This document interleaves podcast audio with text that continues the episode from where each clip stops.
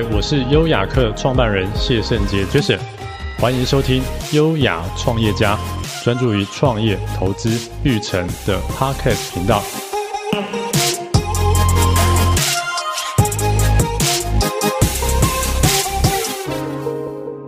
嗨，我是优雅客创办人谢圣杰 Jason，欢迎收听优雅创业家，专注于创业、投资、育成的 Podcast 频道。今天很开心邀请到许文川理事长，请您先自我介绍，也介绍一下中华创业育成协会。好的，大家好，我是许文川，我本身是中华大学创业育成中心的资深经理兼执行长，那同时也是社团法人中华创业育成协会的理事长。对，那我在创业育成这个行业大概已经待了将近二十五年，那早期在大学里面。那后大学里面的育成中心说，呃，后来因为呃育成的关系，组成了一个协会。那这个协会后来就是主要都专注在创新育成跟新创辅导这一块。嗯哼。那这几年我们这个协会呢，也就就是一直专注在做这件事情，就协助我们台湾的一些创业家或新创的去做一些资源的一个取得或资源的链接。对，是，大概是这样的一个。这个协会，它是以这样为宗旨所成立的的一个一个协会，这样是是。哎，那理事长可以分享一下，当初是在什么机缘下进入到学校育成中心服务吗？呃，其实进到育成这个行业，我想是应该是比较因缘因缘际会了啊。就是说，早期在大学里面，我就是毕业之后就到中华大学服务嘛。嗯哼。那当时进去服务，因为我本身学的是建筑跟都市计划。所以当时进到大学里面，其实是做老师的研究助理哦。嗯哼。但是后来在大概在民国八十四年、八十五年的时候，其实国内那时候还没有所谓的育成中心这样的一个概念。嗯。那一直到八十五年的时候，由那时候的交通大学的一个袁建中袁教授，嗯哼，他从国外考察之后，看到国外的这个创业育成这样的一个机制。嗯嗯，然后他就跟当时的经济部部经济经济部中小企业处的处长施延祥，也就后来的经济部长，跟他建议说：“哎，我们或许可以把这样的机制引到台湾来，来协助台湾的创业创业者，尤其在那个时候，台湾的科技创业很盛行。嗯嗯，哦，这就整整个全世界都知道台湾的科技创业很好，但是台湾确实缺乏一个对新创这样的一个机制的一个辅导。”嗯哼，所以在那个状况下，袁袁教授跟中小企业处的这个施延祥师师处长提了这个建议之后呢，那他们就同意说，哎，那我们是不是来尝试看看？所以后来也因为这样的机制，中小企业处就在八十五年开始就去研拟，就是补助国内的公民营机构，哦，去设置所谓创新育成中心这样的一个体制。所以台湾的育成中心大概就从民国八十五年开始。建立这样的机制，一直到现在。哦，好好好，OK。那我也是因为这样的关系，从八十五年、八十四年的时候，就跟着我们学校的老师跟袁教授一起合作，嗯，然后就进到这个创新育成这样的一个这样的一个领域里面。那从那时候一直接触育成到现在，哇，所以已经服务了超过三十年的时间，将近将近三十年，二十几年了。啊啊啊，哇，对啊，这这是。台湾的创业育成界的前辈啊，就是理事长在今年初哦，有看到您就是呃决定请辞中华大学产学中心的主任，是，那可以分享一下呃当初为什么做这个决定吗？其实应该这样讲啊，产学校的产学中心主任他是一个学校的行政主管，嗯嗯。那因为学校的行政主管他必须要肩负一些学校的行政业务，还有行政事务，所以包括校内的会议啊什么非常非常多。嗯嗯，所以你可能会有很多时间会没办法那么弹性。啊，不像我们传统做创新预审的，其实都常常需要去外面跑，跟客户啊、跟创业家去做一些沟通，甚至去辅导。嗯嗯，那也因为这样的关系，后来我觉得，其实学校在在产学这一块，可能或许我已经帮到一个第一个阶段的啦。啊，我想阶段的阶段性的任务已经完成了，可以应该可以顺利交棒出去。我应该要回归到玉城，专心的去做我想做的事情。哦，所以那时候在在今年一月的时候，就毅然决然的跟我们副校长就提说，哎，我要把产业中心的主任辞掉，我就专心的回到玉城来，我专心的在经营我们的玉城中心这一块。也因为这样的关系，所以我我在二月一号开始就正式回到玉城中心。那所以回到育成中心之后呢，也有更多的时间，去跟全国各地的这些育成的伙伴啊，或者新创啊，能做更多的互动。是是是，OK。所以理事长比较有兴趣呃比较想做的事情，还是在创业育成的这一块嘛？是啊，其实或许你可能不了解，如果大概早期跟我熟识的一些在育成界的人，我常跟他们讲一件事情哦，就是说很多人把。把育成当成一种工作，当成一个事业，嗯嗯。但是呢，我一直跟他们讲说，你不要把育成当成一种事业，你要把它当成一种置业。志业，你把它当成置业之后呢，你那个 passion 呢，那个热情呢，就不会消灭，是，你就常常常会有那个热情。嗯，那你有那个热情，你才有办法去从事。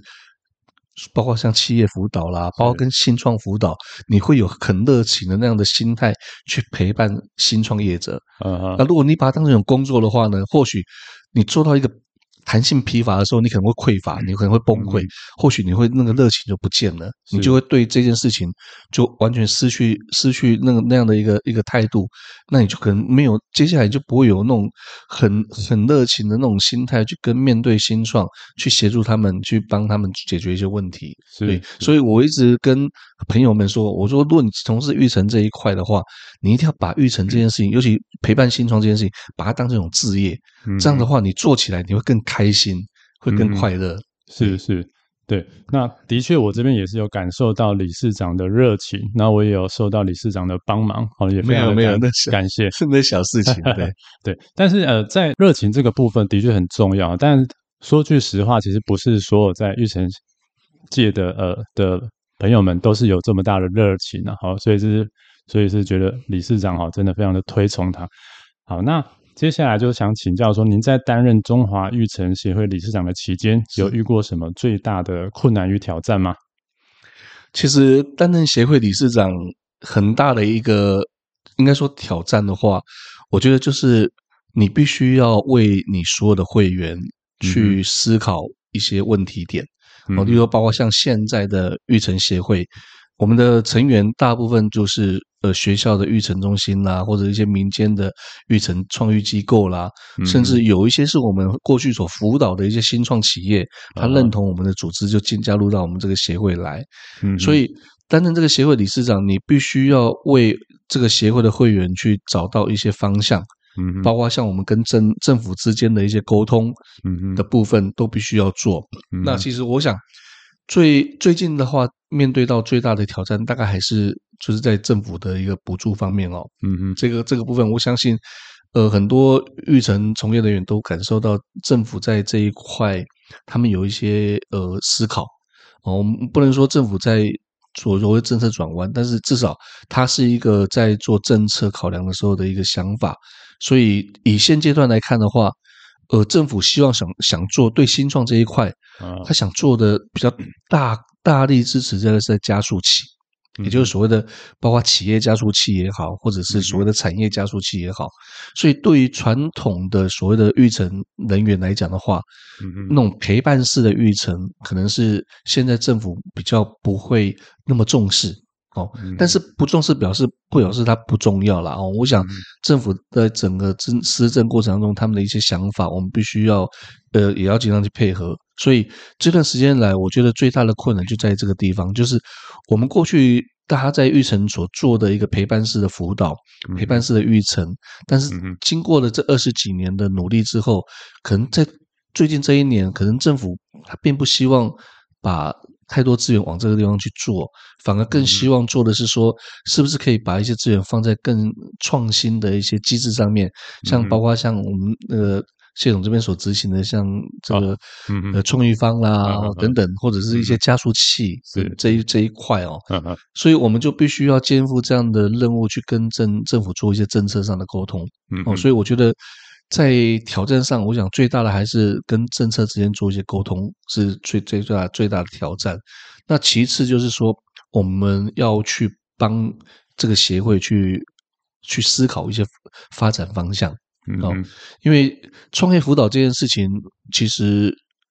放诸四海都一样。啊其实它都是一个显学，在现在这个环境下，它都是显学哦。它还有很大的发展前景。但是虽然有很大的发展前景，但是不代表有会有很大的那么量能去支撑那么多的创业机构的生存，嗯，所以每个创业机构必必须要去思考你自己想要做的一些方向跟你的一个特色，哦，这也是我们过去一直在讲说，我们协会一直在想，怎么样去帮每个创意机构，嗯，去找出它自己的特色，然后把这个特色，把它的一些能资源呢，能够在这个特色上去做一些发挥。我想这两件事情到目前为止，我觉得我接协会理事长以来，嗯，大概是最大挑战还在这两个方方面。这两个方面，我还在持续在努力当中。嗯、是是是是是。好，那刚才理事长有提到说，民间也有育成中心加速器。好，那跟民间的加速器相比，你你觉得学校的育成中心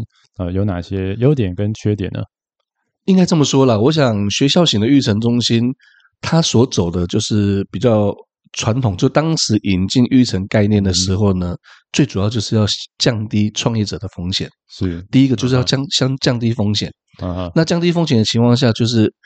优先考虑到说，那最方便的就是学校单位嘛。因为学校单位基本上第一个你要空间有空间，啊，要资源，学校有很多的教授，有技术，有空间，有实验室，我可以帮。所以在那个时候，所谓的科技创业者，他可以快速的去做验证，去做所谓的技术商品化。嗯，所以在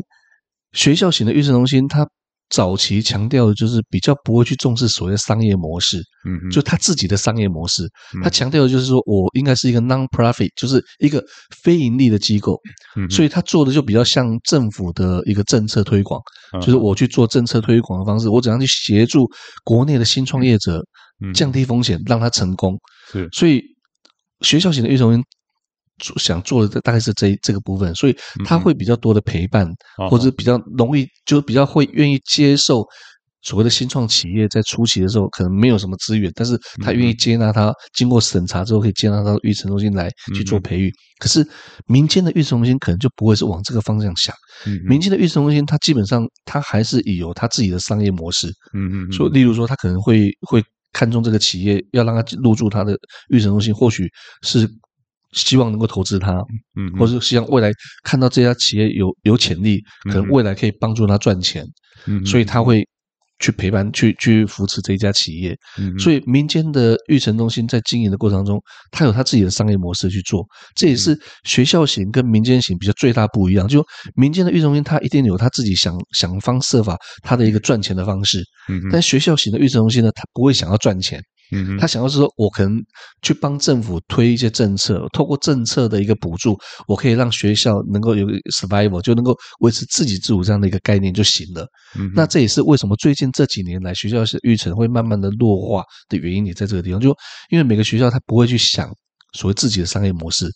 哦，所以你会发现到像最近几个学校走的比较前面的。他们有他们自己的商业模式，他们虽然也不是以赚钱为目的，嗯，但是他们就有他们自己想要做的一个一个 model，那个 business model 他们有出来。哦，所以国内很多现在大部分的大学就开始会开始在思考我的 business model 在哪里。哦，他们会慢慢的去朝跟民间的育成机构来做一个一个比较，甚至跟民间的加速加加速器来做一个学习，它的 business model 在什么地方？那从里面去找到一个 balance，就最好的一个状况去去执行。那这是我我个人觉得民间型跟学校型育成最大的差异，大概在这个地方。对，嗯嗯，哎，那在辅导的对象会有差异吗？对象上基本上不会有太大差异。基本上对象我们锁定的都还是所谓的新创这一块。Uh-huh. 那当然，早期学校型的育成中心，它还有肩负另外一个另外一块任务是创新啊。Uh-huh. 就是说，除了新创以外，还有创新。创新就是针对一些技术转型升级的部分去做一些辅导。对，所以学校型它会比较聚焦在新创新跟新创这一块，但民间的部分大部分都还是在聚焦在新创上面，因为新创一旦你眼光精准的投资投对的话，其实它的一个后面的投资报酬率是相对的很高的。但是这个也是反映到学其实台湾的的一个现象啊，因为过去大家都知道创投在这一块其实。创投都不投早期啊，是哦。但现在慢慢的创投也开始会去会关注关注早期，为什么？因为其实他从早期投资里面，他的获利会更高。哦，慢慢的，因为台湾的这种所谓的新创，早期的新创也慢慢的有比较成熟了。哦，所以他的可能被被早期投资的机会也比以前来的高。不像以前这些早期的这种新创期，因为创投不不看，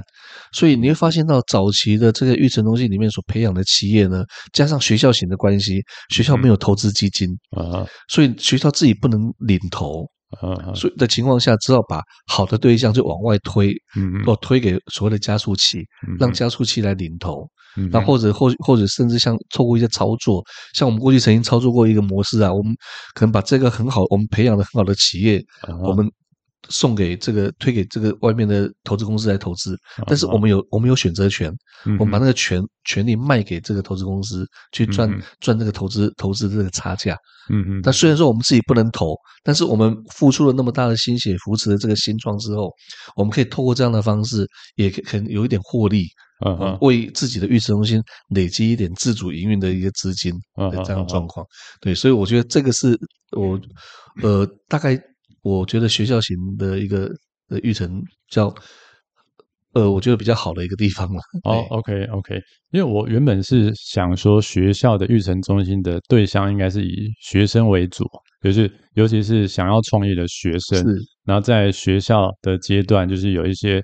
课程啊，或者是夜师来辅导这些学生如何创业，嗯、或是比较认识到说什么是创业，然后帮助他们在毕业之前，哈，或者刚毕业，然后在创业这个这条路上走的，嗯，就比较不会那么的艰艰辛。是，就好像说学校有呃，比如说研究中中心，是，那辅导学生要继续做研究，读硕士、读博士，就业中心、嗯、就是辅导学生就业，然后，提供一些。呃，一些辅导啊，选择啊，那育成中心是以学生为主嘛？但不过刚才听起来是说，学校育成中心的辅导对象其实已经不限于是学生，是或是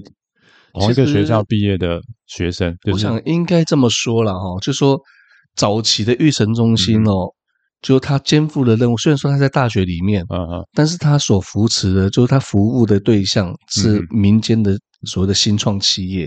所以他的他是介于学校跟产业之间的一个桥梁。嗯哼，但是因为早期很多育成中心其实并不知道怎么运营运的时候呢，其实我们都会跟他建议，就是说你你如果把它当成一个最单纯的，例如说做一个产学合作计划好了。嗯，今天一个企业它需要做技术升级，或者他想要开发一个技术，但是他本本身技术还不足。嗯，那你可能必须要借助你学校教授的技术合作。那这时候他就找上你育成中心来，你育成中心就帮他媒合一个教授，去帮他做技术上的改良升级，之后就帮他做技术商品化。那进入商品化之后呢，就会带到后面，他可能必须进到市场，有个 business model，就就连接到所谓的创业这一条路上面。嗯，这是早期。但是教育部呢，在民国九十八年的时候呢，其实那应该是九十七年了。嗯，那时候他们就推出了一个所谓的 U Star。Uh. 我想在新创圈，大家应该都都听过所谓 U Star 教育部的 U Star 创业创业方案。嗯嗯嗯。那时候推出 U Star 的时候呢，其实就某种程度上就是他希望学校型的育成中心，你既然在学校里面，那学校里面有很多大学生，嗯、如果他大学生毕业了想创业，可是却没有人来协助他怎么办？所以在九十九十七九十八年，那到教育部就推出了所谓的 U Star 大专毕业生创业方案。嗯哼。那时候就是限定。毕业毕业五年内的学生可以来申请这样的一个计划，也因为这样的关系，所以大学型的育成中心开始就。跟学校去做链接，我就跟大学毕业生就做了链接。大学毕业生，你本不管是本身你这个学校毕业的，或者外校毕业的，都可以就近找到你，可你跟你离你最近的一个大学的育成中心去做这样的一个合作，提出所谓的 U Star 的创业计划。嗯那只要经过这个计划，教育部筛选通过之后呢，他就给你初步第一阶段给你五十万的补助，嗯让你去模拟。开立开立一家公司，那如果诶做的不错，还可以就继续往下做下去。所以在那个是从九十八年开始，就是会有开始有所谓的育成中心跟大学生结合去做所谓的校园创业这件事情。那到后来教育部看这样的一个做做法也发展的还不错，所以后来慢慢的就开始鼓励每个大学里面。能不能去成立所谓的创新创业中心？嗯嗯，那创新创业中心的目的就是不再是只有鼓励学生创业哦，而是希望他是做一一个整套的模拟，也就包括。大学生在校园的时候呢，我们怎样透过一些创业教育，先累积他的创业家的精神跟创业的一个模拟的一个一个能力之后，然后可能在他毕业之后，他就可以去快速的衔接创业。也因为这样的计划的关系，所以全台各大学几乎现在大部分都有创新创业中心。嗯嗯，所以很多大学生在学校的时候呢，他就可以去模拟。我如果今天我要创业的话，我可能要先去上哪些课程？可能要去上一些财财务管理啦、商品开发啦，或者是行销等等这样的课程，或是包括自裁选的课。那通过创业中心的的课程的一个学习之后呢，他就会开始引导他，诶，怎么样去做产品的开发？怎么样去做营运计划书的撰写？甚至怎样去找出你最佳的商业模式？哦，所以育成中心从那个时候开始呢，就是跟学生、大学生就彻底的。结合在一起了啊啊啊！那这也是其实现在很多大学里面育成中心为什么跟学生创业这么紧密连接的关系，就在这个地方。哦，OK。那如果说育成中心招收的对象就不限于就是呃校友或是大学生，那会不会就是排挤到现在的学生或是校友要创业，然后使用到育成中心这个资源？基本上不会啊。我想在两千呃，在两千年左右的时候，其实当中那那时候有一期 cover story 叫做“学生董事长”啊啊哦，其实我我印象很深刻，“学生董事长”那那样的一个主题，就是其实他就在强调很多大学里面的这个创业啊，嗯，它其实是一个。很好的项目，嗯嗯，哦，透过大学大学生的创业，他彻底充分的跟大学的资源做整合之后，其实他经过模拟，在校园里面的模拟之后，资源的整合，他可以更快速的成功。嗯嗯，那只不过现在的学生对于创业这件事情，我觉得有时候会太冲动。哦哦，所以我们在大学的育成中心里面，常常会跟学生讲说，其实你要先想清楚，你在学校的时候，我们会提供一个场域，嗯，让你去实去模拟去实习。去做没关系，因为你的风险会被控制在一个范围内，嗯嗯嗯。但是你如果出了校园之后，你的创业你就必须承担你全部的风险，嗯嗯。哦，这也是为什么教育部一直鼓励大学生，现在鼓励各大学在创业、创新创业教育里面去鼓励学生在校园里面做创业的动作，就在这个地方。因为你在大学创业的时候呢，其实因为你的风险会被做一个控管，嗯嗯。但是，一旦你出了校园之后，你的创业就必须对自己负责，是。所以，没有人去帮你去分担那个风险，嗯嗯。哦，所以大学生在学校的育成中心进驻的时候呢，其实学校有一套机制。哦，所以他并不会说，因为育成中心去协助大学生或协助外地外校的学生，就冷落的相关的资源，其实并不会。其实每个育成中心在它的资源调配里面，它都会有不同的调配比例啦。我例如说，包括像以我来讲，我可能我的进我进驻的这个企业的一个配比来讲，嗯嗯，我大概有百分之八十是。外面的对面接对接外面的企业，我有百分之二十是对接学校的一个创业团队，所以我在资源分配上，我就会把它做一个很好的调配。甚至我们在整个空间的保留上，一像我像我我们学校来讲，像中华大学，其实最早对学生提出所谓的创业，可以给一些免费空间，甚至有一些资源挹注的，就大概是我们学校，因为我们是最早期有独立的育成大楼的一个学校。嗯嗯嗯嗯。所以，我们那时候呢，对于我们学生，只要你提出创业计划的，我们这样给提供一年的免费空间，让学生入住。那个空间是一个空间有十平大的空间，嗯嗯，哦，一年免费空间哦，大概可以省掉十几万的一个使用费用。然后这一年里面，我们会协助团队去争取一些资源，去做一些市调等等。所以，我们会让团队在这样的一个一个环境下，会有一个很好的一个学习。之后，那不管他未来。毕业之后出到校园之后，他的创业的行为是怎样？但至少他在校园里面的创业的，我们会让他在这样的一个一个模式下，充分的放手去做、去测试。嗯，对，我觉得这一个机制在各大学现在都已经很普遍，是，所以每个大学里面的学生他们都很愿意去做创业，也在这个这个地方，不像我们早期，早期的育成中心很多。年轻人来创业不是学生哦，就年轻人来创业，其实我们都会劝退他，因为我说，其实你不见得适合创业，你或许可能先去就业，嗯，就业一段时间之后再再思考。所以早期我们育成中心很多是在劝退劝退团队说你不要创业，但现在学生的话，我们就会鼓励他说，你既然有这样的机制，你应该多多磨多多去尝试，因为你你尝试之后，就算失败了也没有关系啊，因为你的风险都被控制在一个范围内，你不会有任何损失。因为很多大学里面他会提供一些资金，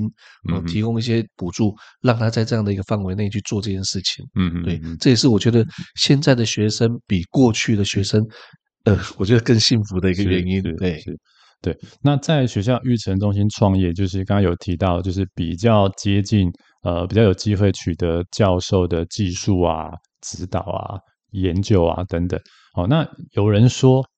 哦，有人说没有创业经验的教授啊，他没办法教学生创业。那您的看法呢？呃，我觉得这一句话，当然。一一一半对一半错啦，不全然说是这样子。当然，如果有经验、有创业经验的教授，当然他会有实战的经验是最好哦。这也是早期育成中心面对的一个困境，就因为早期育成中心大家都知道都是。都是单纯教授嘛，然后唯一有可能有经验都是经理人，哦，经理人像我们自己都都有曾经有创过创业过的经验，哦，所以经理人会有创业的经验，但是教授不见得会有，但是教授他们最大的好处是在于说，他可以帮你在你的技术上面去做一些做一些改善。那技教授可能对市场上的技术也会比较熟悉，是。他虽然不见得对市场上的所谓商业氛围，嗯，会会熟悉，但是他对于技术的嗅觉还是够的，嗯嗯，所以在大学里面的这种教授在辅导创业的时候呢，其实以我们的经验啦，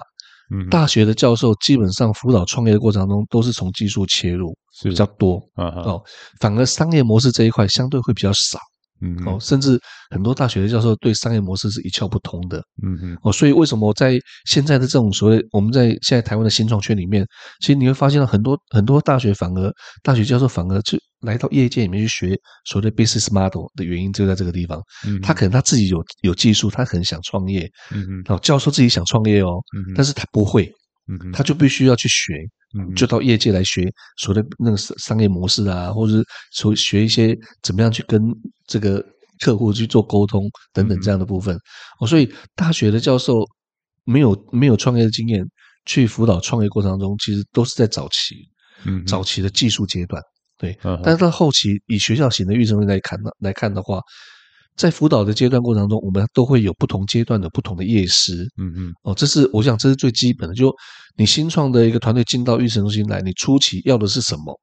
嗯，你或许在初期要的是技术上的调教，嗯，那就是教授来协助你。是，当你调教到已经 OK 了，要技术商品化了，我就必须要去把后面的市场开发、产品规划，甚至行销的人就要带上来，那业师就要带上来，嗯，哦，一棒接一棒，就跟现在新创圈一样，嗯嗯。所谓的在创创业空间的团队好了，可能进到育成辅导，育成辅导到一个阶段的时候，可能就进到加速器辅导，一棒接一棒，让这个企业快速的成长。这也是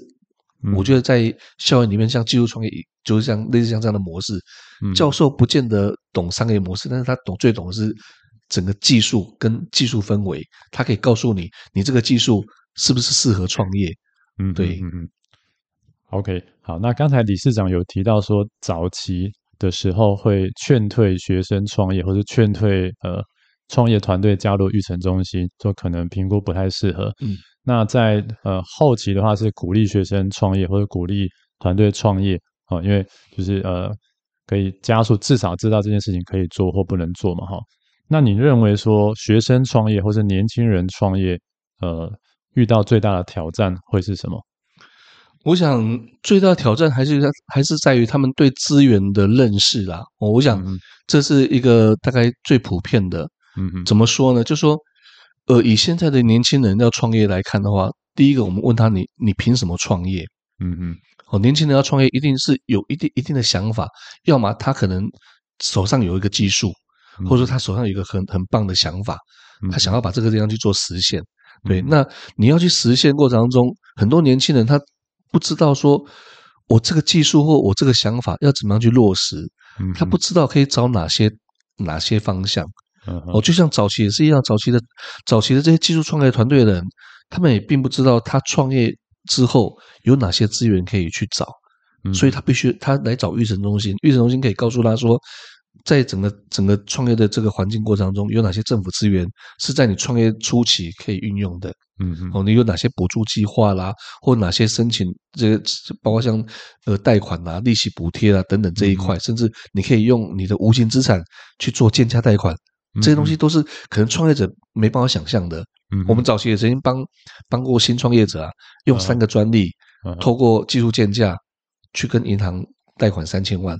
嗯，中间透过信用保证基金的一个保证之后，八成的保证贷了两千四百万出来。嗯嗯，哦，这个东西都是很多创业者他并不知道资源在哪里，所以现在的年轻人想要创业，其实我都会很鼓励他们多找一些创业机构，像包括像优雅客这样可以提供一些资源，可以提供咨询等等，因为至少我们知道你要创业的资源，你可能缺哪些资源，那这些资源你可以往哪个地方去找。那这些资源你你运用之后呢，可以怎么样就透过这样的资源的整合，让你的所谓的创业计划可以更快速的实现，或者是快速的被验证。哦，所以我觉得现在的现在年轻人创业的话，就一定我觉得最大困境就是我刚才所说，他们对于资源的一个。在分布中，他们不是那么清楚，所以我们的任务就是必须要让这些年轻人知道更多的对，不管是政府资源也好，或者是民间的这些投资资源也好，我们让这些团队知道说，你到什么阶段你可以找到什么样的资源，你到什么阶段可以找到什么样的资源，这样子的话，对年轻人在整个创业过程当中，他会更有信心了。嗯，虽然说我到现在还是一样会。还是一样，我觉得如果不适合创业的，我们还是要劝退啊，我还是会还是会劝退他。对，但是既然他有这个心的话，我觉得如果你真的很坚坚定的话，那 OK，我就告诉你哪些资源你在什么阶段你可以运用。嗯，对，大概这是我们可以唯一可以帮助团队的地方了。呃，那怎么样的团队或怎么样的人是理事长会想要劝退这个人或这个团队的？嗯，其实这个哦就很很，我想。谈起这个部分就就会很很，呃，怎么说？说对于团队要怎么样情况下要去劝退他哦？其实我们通常早期在在这个辅导创业过程当中呢，其实我们也跟很多前辈去做一些沟通，包括像早期的一些创投的前辈，嗯、我们都问他说：“你为什么看到这个团队你不想投？”嗯，嗯他说：“我看这个团这个这个团队的负责人的面相，嗯哼，甚至呢，他会去看他的八字哦等等。当然，这都是。”过去的经验啊，但是我们常看到团队为什么要劝退呢？其实会有几个特质。其实团队通常有几个特质的情况，我们会看他，我们会去劝退他。第一个，他对自己想要做的事业还不不清楚，嗯嗯，他并不清楚他自己想要做什么。第二个，他对他自己所掌握的技术能够做出什么东西来，他并没有信心，嗯嗯。哦，第三个，可能他对他自己创业过程当中他的人格特质并不适合。也就是说，其实我们常看创创业团队过程中，你会看到有很多连续创业家，嗯，你会看到说，为什么他是一个连续创业家？他可能有这个创业特质，但是不见得说这一次就成功，嗯嗯。哦，但是像这种的连连续创业家，你会劝退他吗？又像我，我并不会劝退他，我反而会鼓励他，因为他有那个他有那个特质去做这件事情。但是很多的年轻人并不是这样子，很多年轻人他只是想说，诶，我我有一个很好的想法，我就想要来创业。嗯，并不知道说创业后面所面临的有很多的事情是很复杂的。嗯，我就像说，今天成立一家公司好了，嗯哼，成立一家公司很容易啊，嗯，但是问你，万万一你在公司 run 的不好的情况下，你要去清算的时候怎么清算？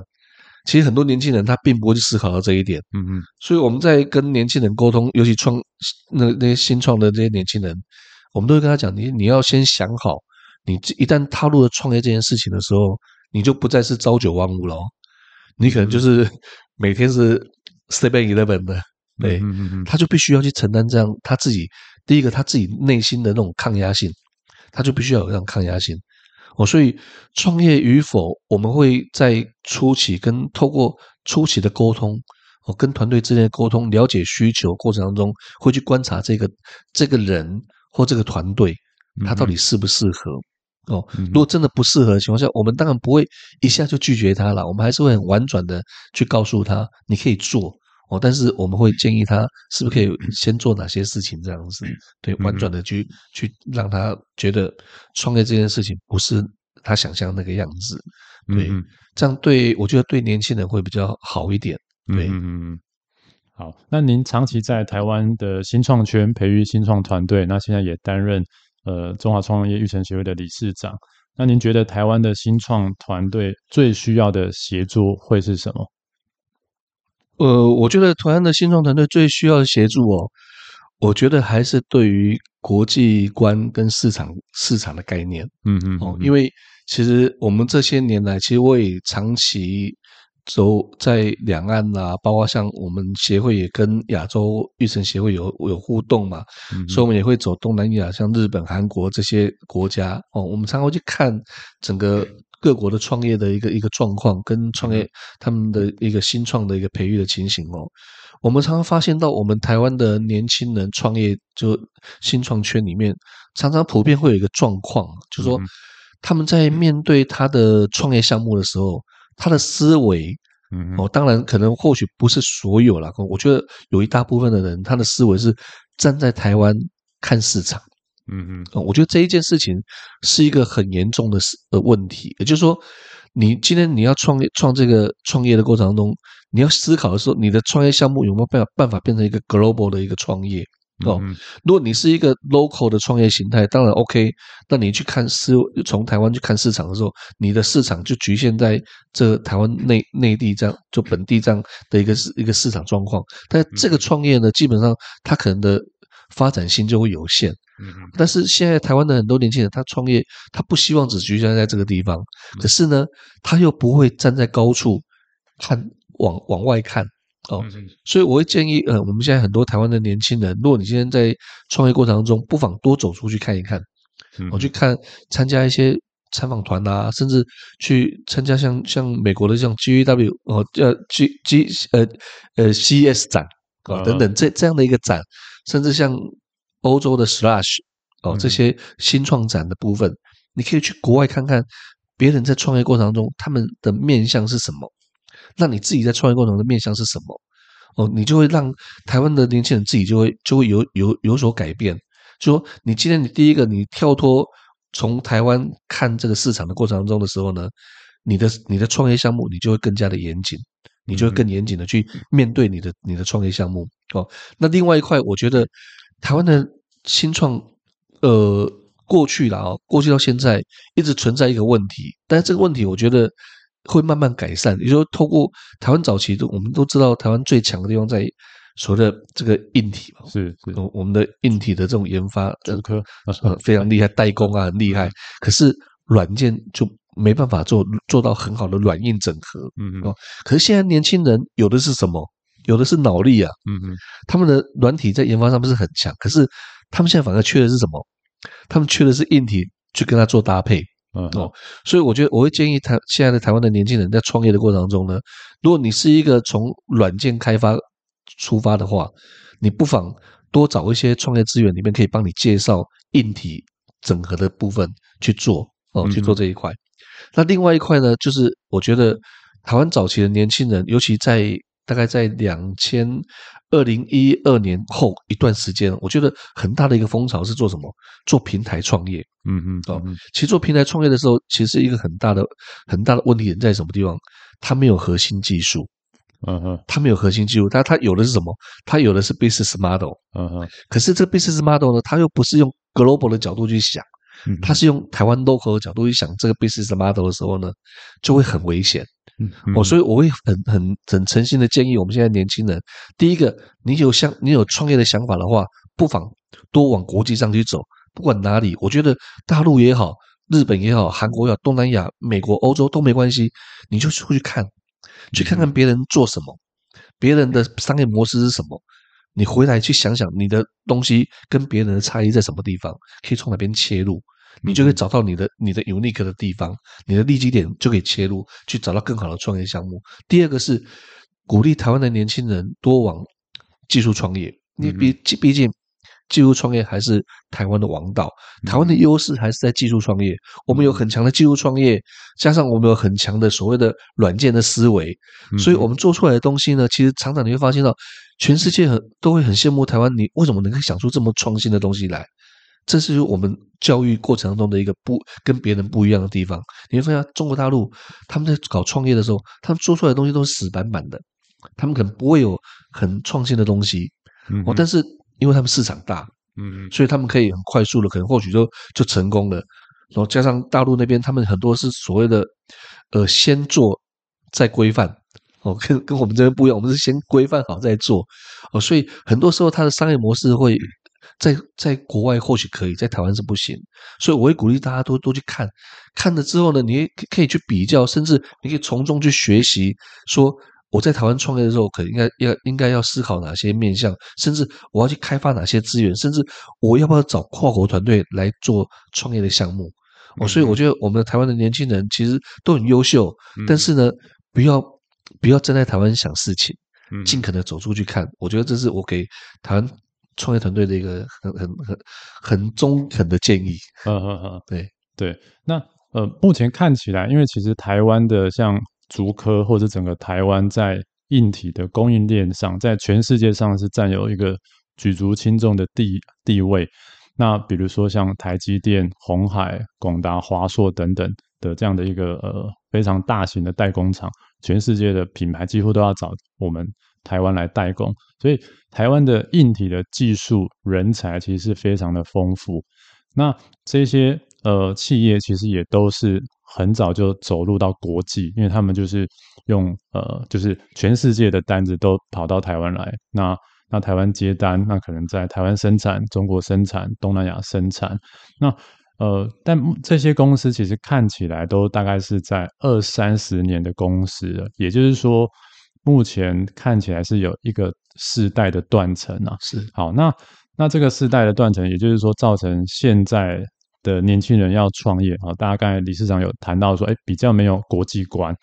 比较没有硬体的思维。虽然说软体技术还不错，但是硬体，但事实上，台湾可能三十年前就是非常的有国国际观嘛，才会创造出这么呃台积电等等的这样的世界级的公司嘛。那硬体的思维一定也是非常的强。好，所以才创造出这个这样的一个整个硬体的供应链嘛。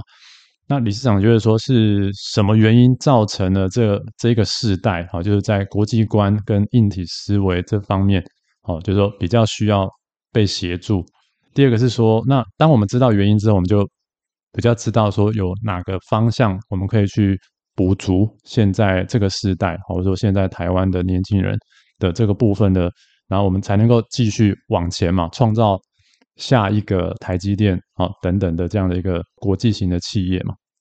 其实应该这么说啦。其实你看，像早期大家都会举一个最明显的案例，就是呃施正荣的微笑曲线。嗯，哦，大家都知道说，这个微笑曲线的两端哦，跟那个谷底，谷底就是大家都做做制造嘛。哦，两端是做品牌跟做研发。嗯嗯，所以这也是其实现在的年轻人要去思考的。就当我们过去拥有这么多的一个硬实力之后，其实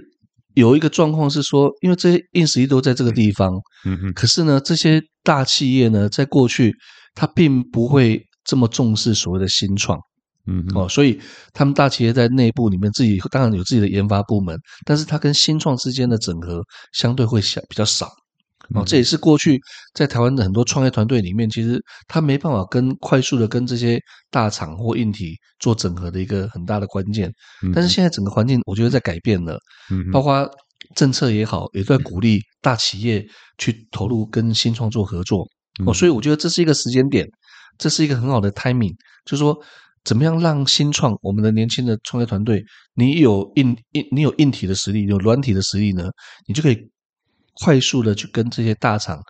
的软软硬部门去做一些整合，我觉得现在这个时间点是非常非常好，嗯、哦，所以我不觉得会有断层。我觉得断层当然过去的断层都已经过去了，嗯，我觉得现在这个时间点上来讲，对于我们的国内的新创团队来来看的话，我觉得是一个很好的机会点。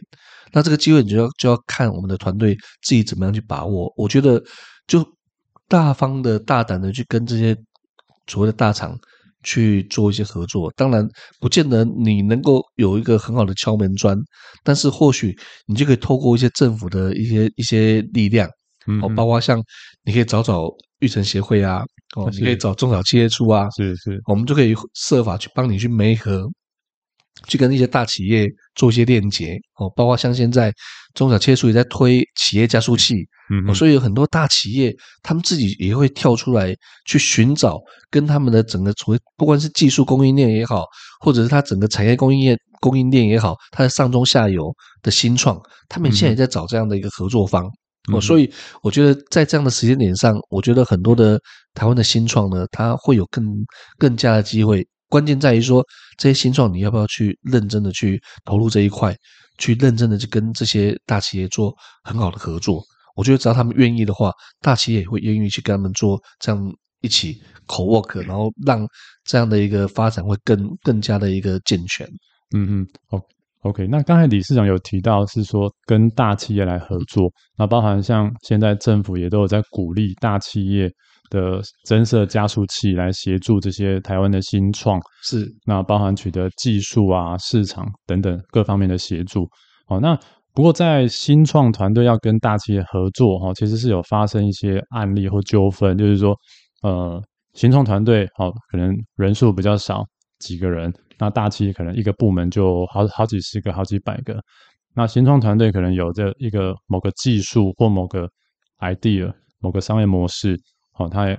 那他很开心的去把这个 business model 商业模式，他的 idea 跟大企业讲，那、嗯、大企业收到之后，他就回去跟部门的主管报告，之后决定自己去做，然后所以就发生了这样一个纠纷，就是说当金融团队他这个可能专利还没有注册，或者说这个注册了，但是其实很容易被绕过这个专利，嗯，好，那所以某些新创团队会有这样一个。顾虑说：“哎，那我如果跟大企业合作，可能获得一个少少的补助，但是他就把我的整个 know how 都拿走了。那李李市长你怎么看？说这种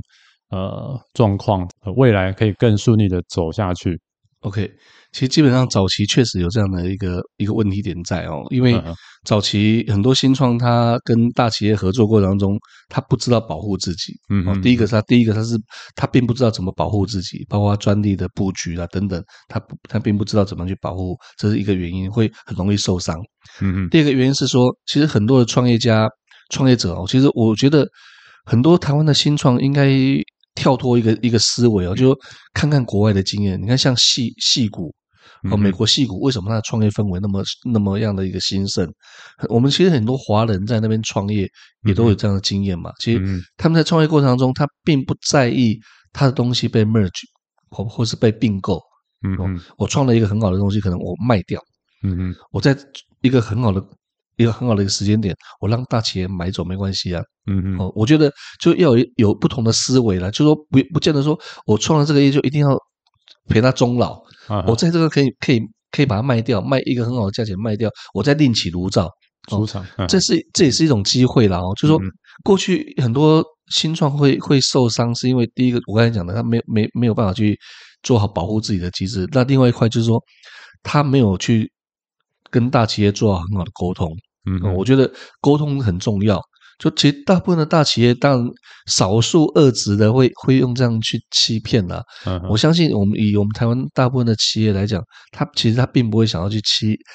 欺压这个小小的新创，而是说你在这过程中怎么样去跟大企业做好沟通哦，甚至我可以做好整个部门 merge 到大企业里面去变成一个团队也可以啊。就有很多的 model 它是可以去做的哦，但是可能新创团队他并不知道他可以怎么操作。嗯，所以他当当他不知道怎么操作的情况下，他就无从去做选择。嗯，他无从做选择，可是大企业不能等啊。嗯，大企业的步调是很快的。嗯，所以有时候大企业会在这样的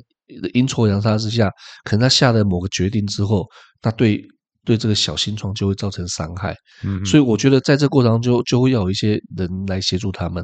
哦，所以我觉得我们很多很多创意机构、很多加速器啦等等，就可以有一些不同的专业咨询，可以提供他们做这样的一个一个辅导。哦，所以我相信新创跟大企业的合作，它是以大带小、定向育成这件事情，是政府其实一直想要推的定的一个政策。我想也是一个很不很不错的一个政策。我们可以过去看很多的经验，像包括像像毫米 Starfab。Starfab 他们过去做云豹育成，嗯嗯，他们以大带小做了十几年了，嗯，很多都都很成功啊，对，从来没有被抱怨过这种小的被大的的吃掉或怎样没有，他反而合作的很愉快。是，哦，他们以大带小这样的经验，让让大企业带着小企业共同成长，甚至小企业到最后可能就就是部门就卖给卖给大企业，它是一个很好的一个一个很很好的合作模式哦，并不会有这样的一个不愉快。所以我觉得很过早期很多的不愉快，就是我觉得双方沟通不良，嗯嗯所造成的。但是我觉得这是可以避免的啦。我觉得在现在的环境下，我觉得这个已经是。应该不大会发生的情况，对，所以我觉得希望他也不用担心这一块，因为你周边有很多的资源，很多的公开资讯可以告诉你怎么样去跟大企业做打交道，对，嗯嗯嗯，所以我觉得这一块不用不用太担心了，嗯嗯嗯嗯，对，的确是有一些新创团队会非常的保护自己的 idea，就是不太愿意跟其他人说嘛，啊，因为他们认为说这个 know how 如果说被学习到了的话。那这个就是它的核心嘛？是。那实际上它的核心应该是就不应该是那个 idea 啊，因为 idea 其实每个人都可以想得到啊。那甚至他开始做了之后，其实大家就看得到他的 idea 了。是。所以他应该会有一个其他的一个核心竞争力啊，这样他的他才能够呃继续的生生存下来，然后继续的成长。对，嗯。好，那接下来想请教一下理事长，就今年您个人有什么？计划或目标吗？那未来的五年或十年有什么希望达到的里程碑呢？就我个人啊，我觉得就还是不断的学习吧。我觉得因为学无止境啊，我常常跟很多的伙伴在说啊，就是说其实每年给自己一个下一个学习的目标。嗯，我从八十几年做育成的时候，当时什么也都不懂啊，国内大家都不知道育成怎么做啊，大家都是摸着石头过河哦。那那样情况下。我在那个时间点就给自己下了一个一个任务，就是说给自己目标，我每年就去学一个专长，尽量尽可能每年去学一个专长。当然，或许你没办法学到非常非常专精，但至少你在这一个领域你会有点一定要至少懂一点东西，因为做做育成辅导这件事情，你要面对的新创团队，你可能不知道他要提出什么问题来，嗯嗯，那你总不能团队提出问题来你就语塞。不知所措哦，嗯，所以你必须要广泛的去涉猎很多的东西，哦，所以我我我到现在为止都还是一样，都给自己一年设定一个学习目标。像最近最近大家不是都很红 ESG 吗？嗯嗯，哦，近零碳排的部分，我现在就是给自己下目标去学学怎么做碳排啊，哦哦，做碳碳盘计算。嗯嗯，哦，所以我就最近会把我的时间就花在这上面，去尽量去学习一些薪资，去拿一些证照。嗯，我说我想在育成的辅导这一块，我想还是持续在做。哦，嗯嗯，呃，因为毕竟我把它当成置业，嗯，哦，所以我做起来不会有压力。哦，但是在这过程中，你还是要有新的东西进来，怎么样让我们的新创跟未来 ESG 结合，尤其在。未来整个碳排的部分，你不管是做产品的、做销售的，你都会跟碳排扯上关系啊。嗯嗯。那怎么样让我们的新创企业对于他自己的整个所谓的净零碳排这一块，能够至少有一些基本的了解？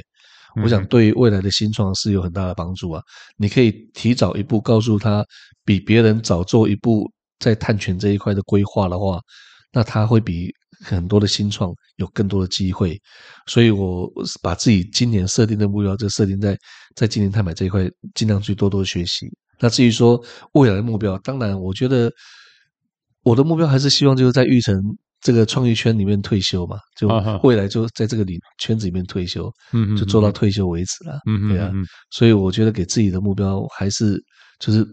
坚持在自己的岗位上努力去做了，对，嗯嗯嗯。OK，那刚才有理事长有提到说，在今年在学习 ESG 净零碳排，是那也提那有会看到说，理事长现在有在读博攻读博士班嘛？哦，那 ESG 净零碳排这其实就是一个很大的趋势，那也有很多的新创团队都想要往这个部分去发展，啊，或者想取得一些商机。好，那这边可不可以请理事长提供新创台湾的新创几个机会，就是在 ESG。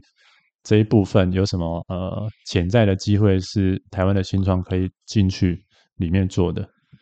我觉得现在新创大概如果要走走向 ESG 净零碳排这一块的话，因为现在大企业都在做了，因为大企业都已经他们本身自己都已经在做做，包括他自己的的碳盘点哦，跟碳排这这个部分，甚至他们都做到怎么样去往前去买碳权这件事情哦。嗯嗯，所以现在的新创你就必须要去想，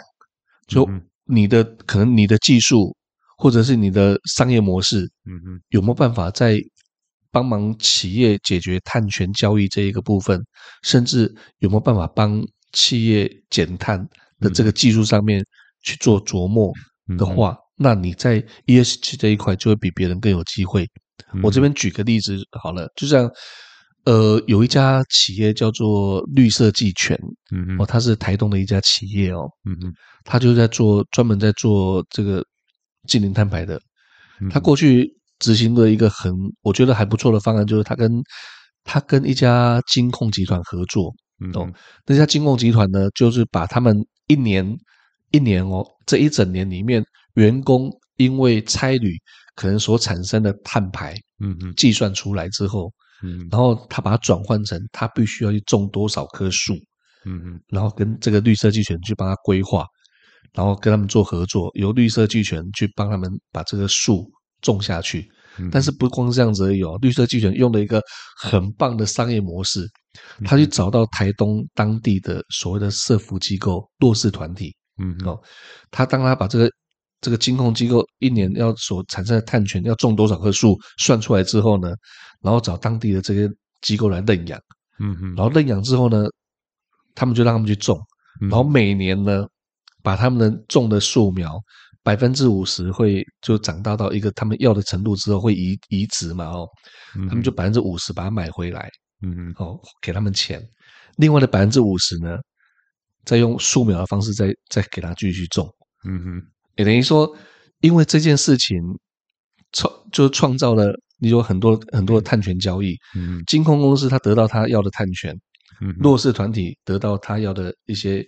经费上的资助，同时他也在帮忙做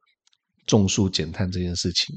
然后绿色技权就在这个平台上面去做一个整合。嗯嗯嗯。所以如果说你有这样的商业模式，诶，就可以投入做类似像这样的 ESG 的部分，它就可以帮大企业做减碳。帮弱势团体解决他的生计问题，本身自己这个企业又可以做很好的运营，那这个就在 ESG 上就是一个很好的范例啊。所以我觉得现在的新创，你就要去设法想到一个切入点。嗯，你如果你最核心的那一块有办法去切入到在 ESG 里面，尤其碳排这一块能做的话，那你就专注的去做，做出一点成绩来，比别人好，你就有机会。对，嗯嗯，哎，对，这个案例真的是非非常的好，对，呃，也很有。创意，然后又有商业模式，然后又又符合这个 ESG 的一个趋趋势，又帮助到弱势团体，是啊，对，真的是呃三赢 的一个案例。好，那最后一个问题，因为我们是专注于创业投资育成的 Podcast 频道，那是否可以请您给创业者或以想创业者一些鼓励与建议呢？我想对创业者来讲，就是坚持啦，就是坚持。那个你既然有创业。有创业的心，你那个心就是要很坚持下去，那个热情要持续。同时，你必须要也要敞开心胸，去接受，甚至去发掘更多的团队融到你的创业里面。嗯、我想，创业一个人走很累，嗯、一群人走可以走更远。嗯、我想，创业的路上都是这个样子，不可能永远都是一个人。你要设法找到你自己的团队。所以，我也鼓励现在年轻人，如果你要既然要走上创业这一块，就不妨找好自己的团队，一群人一起走，走得更长更远，会更好。嗯嗯嗯，OK，那谢谢理事长，感谢收听优雅创业家。若对于创业有兴趣或有相关问题，欢迎私讯我们与我们联系。谢谢，谢谢理事长，谢谢，谢谢。